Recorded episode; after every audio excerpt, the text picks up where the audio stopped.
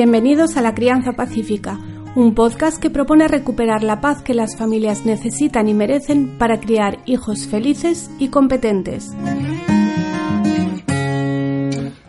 Soy Laura Mascaro y estoy convencida de que cambiando la crianza podemos cambiar el mundo, porque la reforma educativa empieza en tu casa.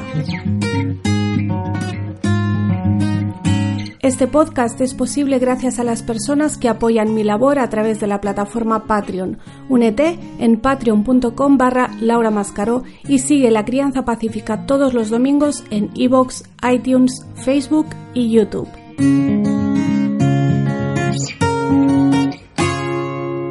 Bienvenidos al episodio número 22 de La Crianza Pacífica. El podcast de esta semana está patrocinado por la artista Eva Carballares. A través del gesto, de la mirada, se puede adivinar lo que un rostro siente. Por eso sus cuadros pretenden transportarnos a ese sentimiento y situación vividos en ese instante. Trabaja diferentes técnicas, formatos y soporte. Búscala en retratoscompasión.blogspot.com y ella encontrará la horma de tu zapato.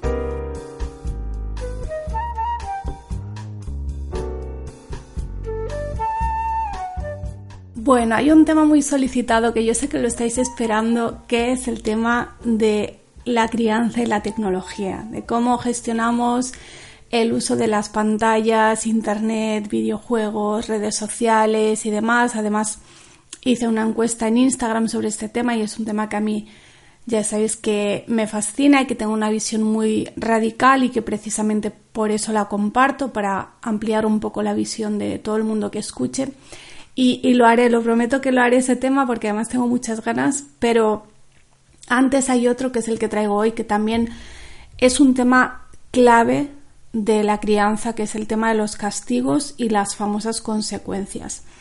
Todos los jueves voy a hacer una encuesta en Instagram sobre uno de los temas que voy a tratar en el podcast, pero no significa que sea el tema de esa misma semana, ¿vale? Porque algunos me habéis preguntado, ¿hiciste la encuesta de tecnología y nunca sacaste el podcast?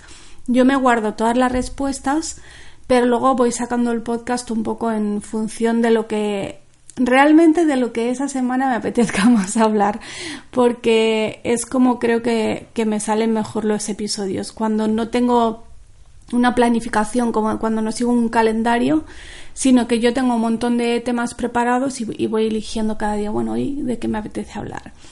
Y, me apetece hablar del tema de, de, los castigos y las consecuencias. Hablando de Instagram, voy a pedirte que si estás escuchando este podcast, que claro que lo estás escuchando, hagas un pantallazo de, de donde lo estés escuchando, que ya sabéis que estamos en diferentes plataformas Haz un pantallazo, compártelo en Instagram y etiquetame con laurecas78 y así os voy viendo y también os voy conociendo.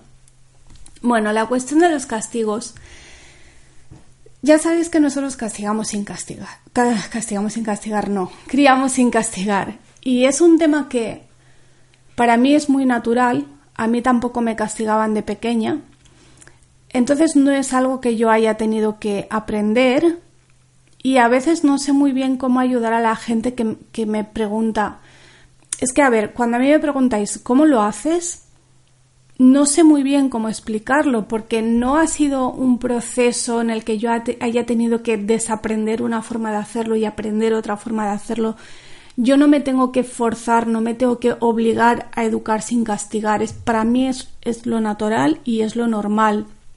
Entonces sí que a veces hablo de esto, pero poco porque realmente digamos que no tengo la base teórica para hacer esto, ¿vale? Pero hay muchos artículos y hay muchos libros. Recomiendo mucho los libros de Alficón, casi que cualquiera de ellos. Eh, siempre, siempre habla de esto. Eh, en español tenéis Crianza Incondicional, publicado por Crianza Natural y traducido por una servidora. Eh, el otro, el que es específicamente de, castigos, que no recuerdo cómo se titula, creo que en español no está. Pero bueno, podéis buscar también artículos que están traducidos al español y él explica muy bien todo este tema. Básicamente para mí el resumen es lo que recordáis lo que digo siempre de que en la crianza hay que encontrar el equilibrio entre lo que funciona a corto plazo y lo que funciona a largo plazo según nuestros objetivos y según nuestros principios, pues esto es lo mismo.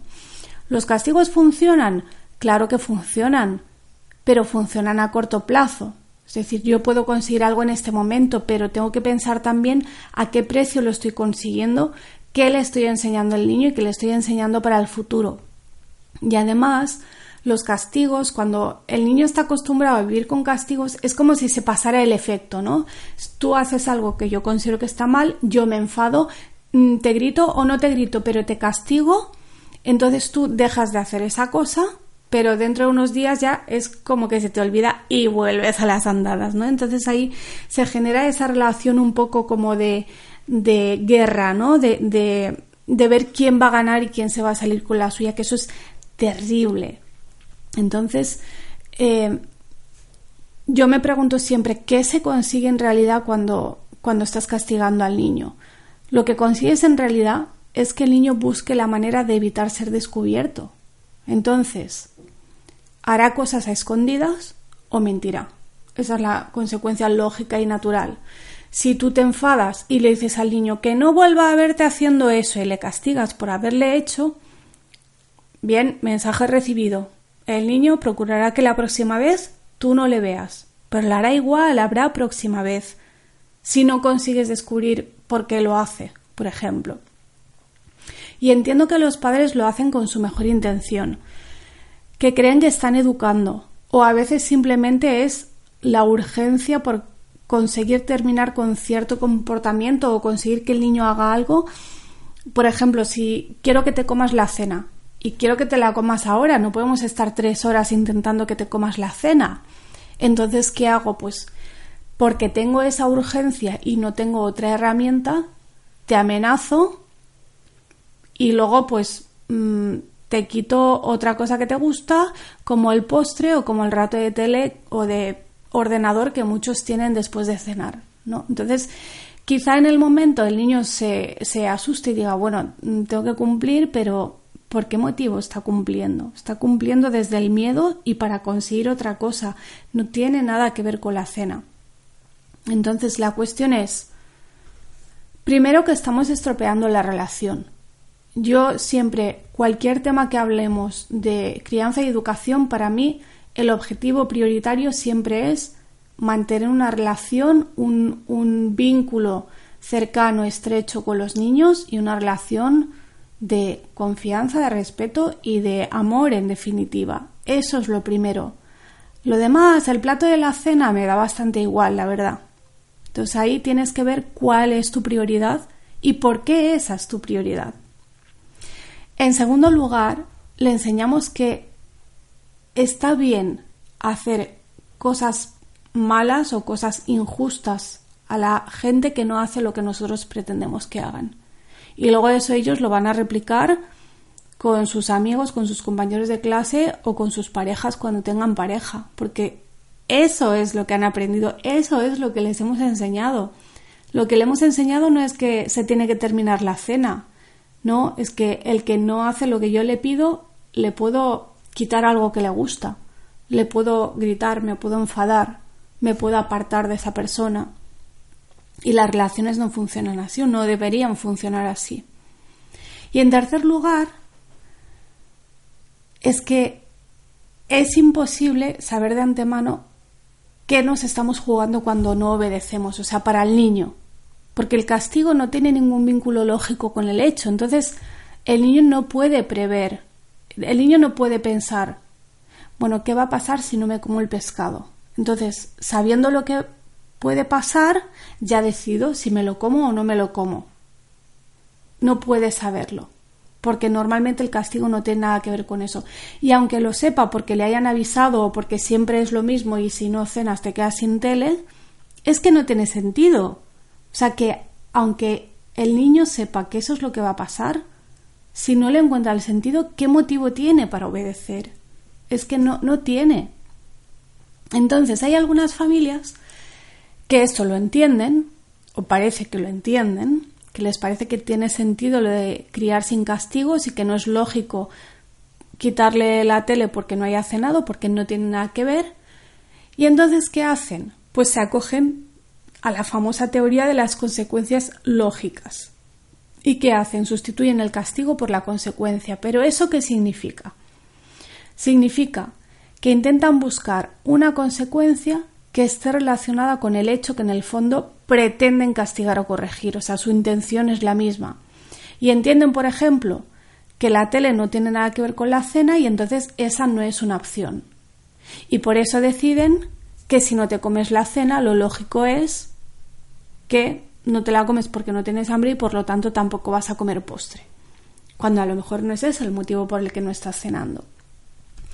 Y hay también muchos expertos que ponen ejemplos de cómo cambiar un castigo por una consecuencia que a mí me ponen los pelos de punta porque son primero son un castigo encubierto. Segundo son una falta de, respeto y solo sirven para estropear la relación pero no son para nada educativos.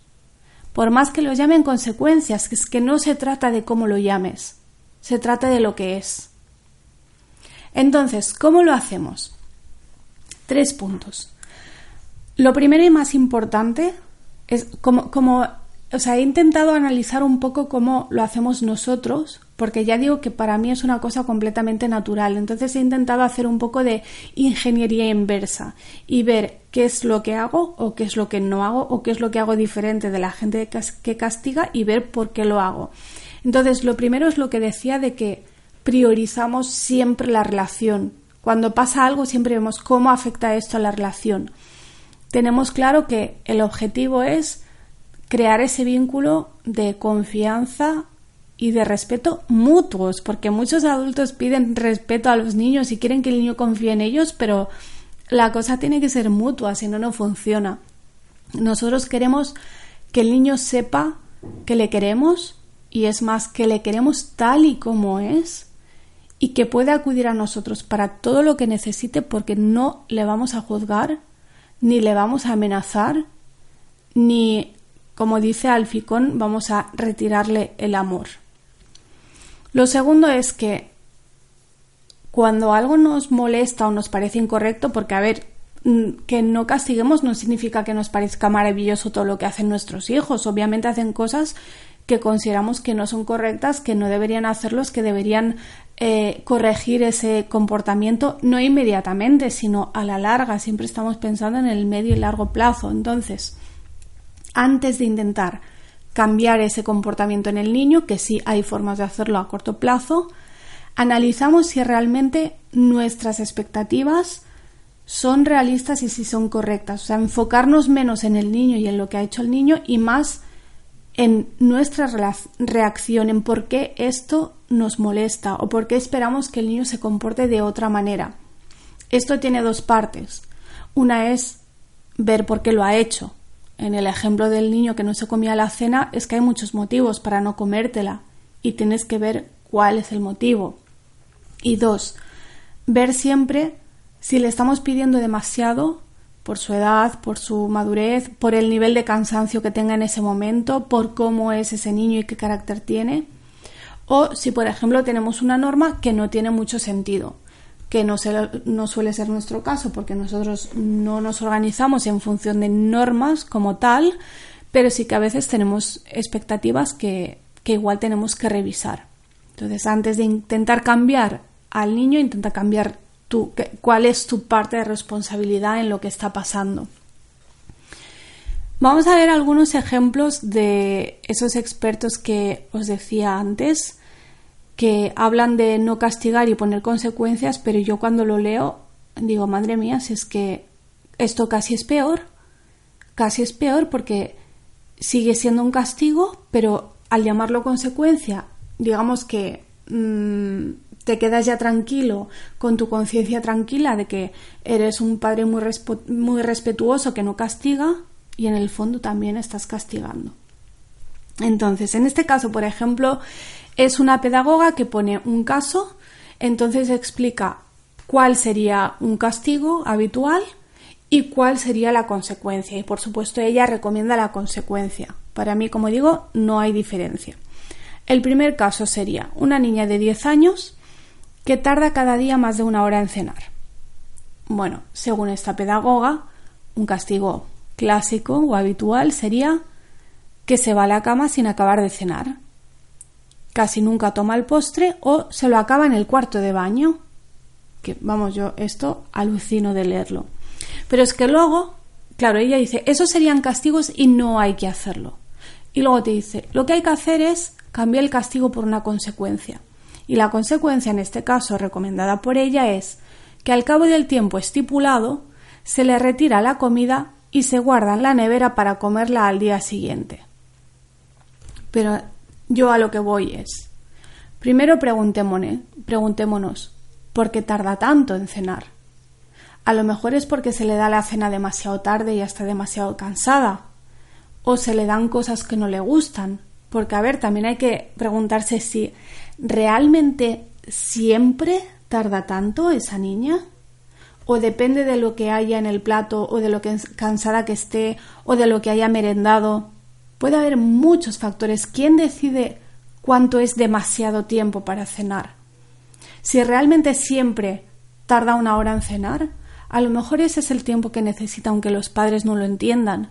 ¿Y qué tal si los padres se reorganizan y se planifican para que la niña tenga realmente una hora disponible para cenar?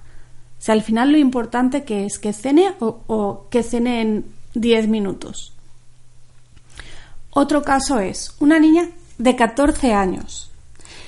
Dice, no puede hacer llamadas de teléfono a sus amigas a partir de las 10 de la noche durante la semana. Incumple la norma. Un castigo sería que no podrá salir con sus amigas el sábado siguiente.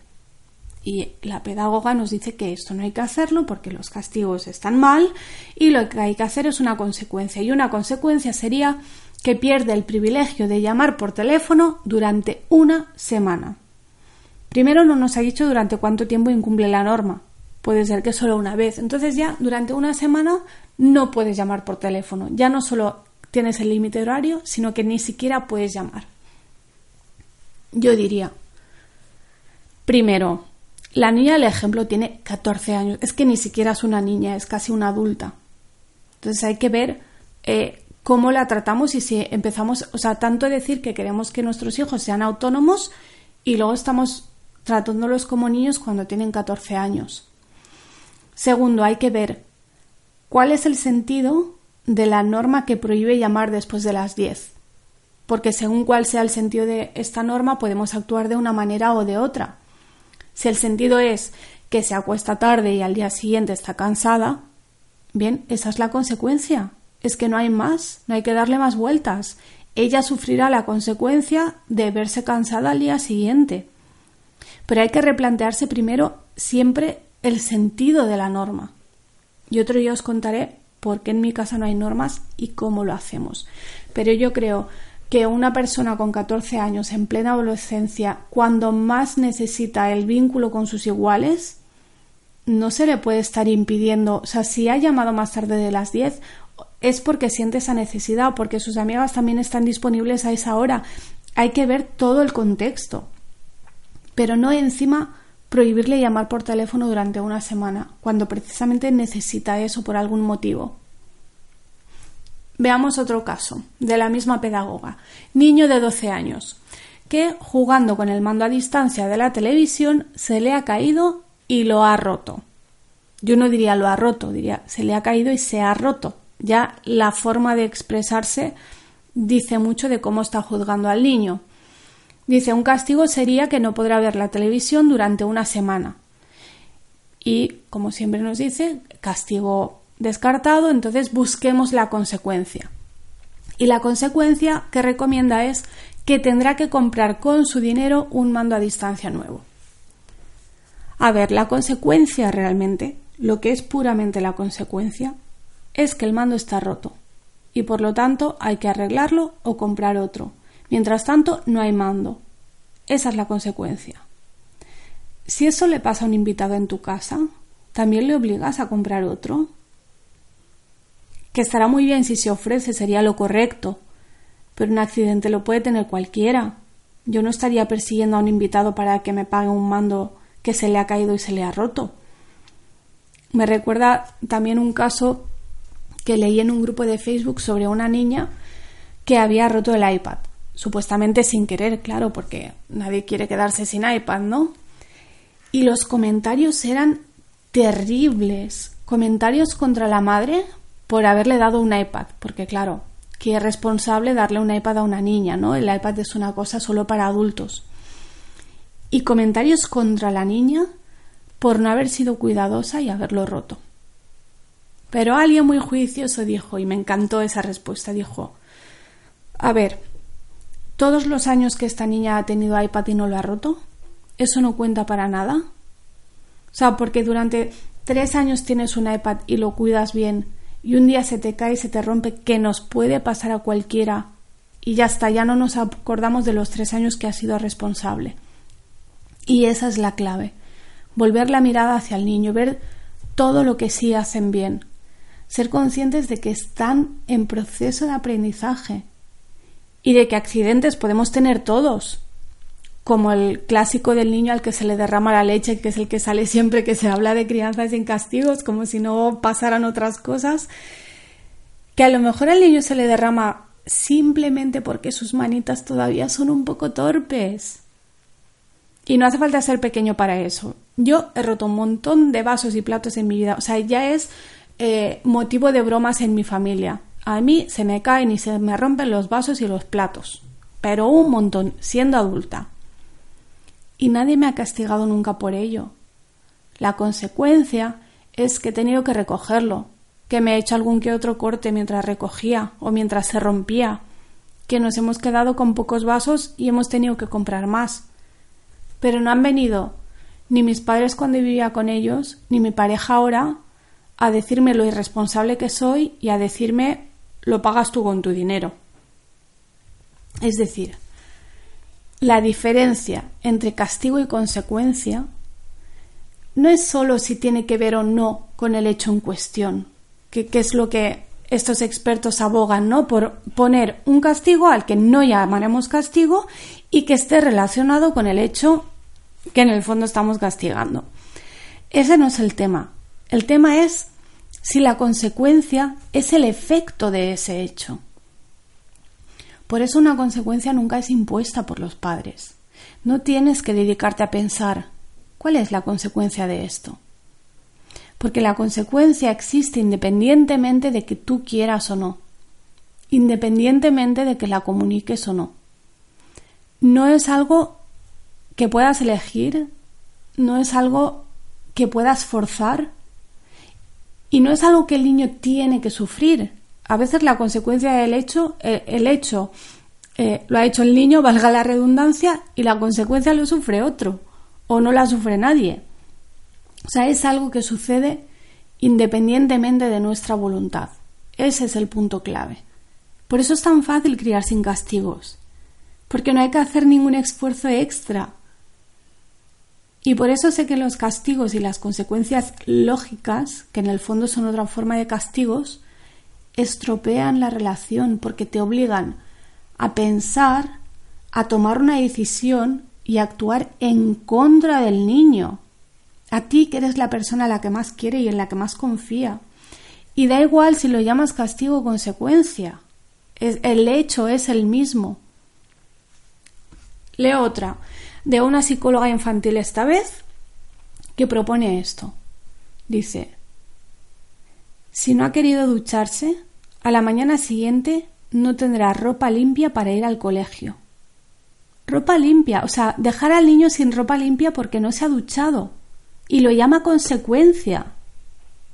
Eso es un castigo, pero vamos, de manual y es una humillación porque bueno, los castigos y la humillación siempre van de la mano, o sea que no olvidemos eso. Pero dejar al niño sin ropa limpia porque no se, ha, no se ha duchado y encima llamarlo consecuencia, vamos, es surrealista.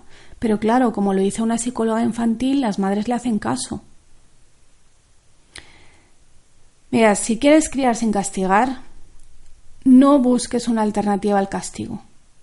La alternativa es reprimir tus ganas y tu necesidad de controlar y de imponerte y aprender a pensar de otra manera y a relacionarte de otra, de otra manera con tus hijos.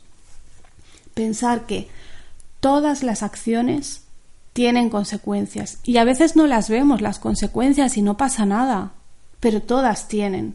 Y podemos tratar de descubrir cuáles son y podemos hablar de ello con los niños, por supuesto, para que también se vayan haciendo conscientes de cuando tú haces esto o cuando te pasa esto, hay una consecuencia y puede que alguien esté sufriendo esa consecuencia y puede que seas tú el que está sufriendo esa consecuencia.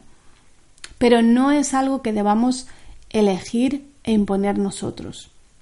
Recuerdo un caso también de una niña que hacía figuras de arcilla y tenía todo un proyecto montado y había diseñado lo que iba a hacer y, y se había montado como su pequeño taller en su casa y yo no sé nada de modelado de arcilla, pero la madre explicaba que, que cuando terminaba lo tenía que dejar tapado para que la arcilla no se secara y cuando volviera al día siguiente pudiera seguir trabajándola.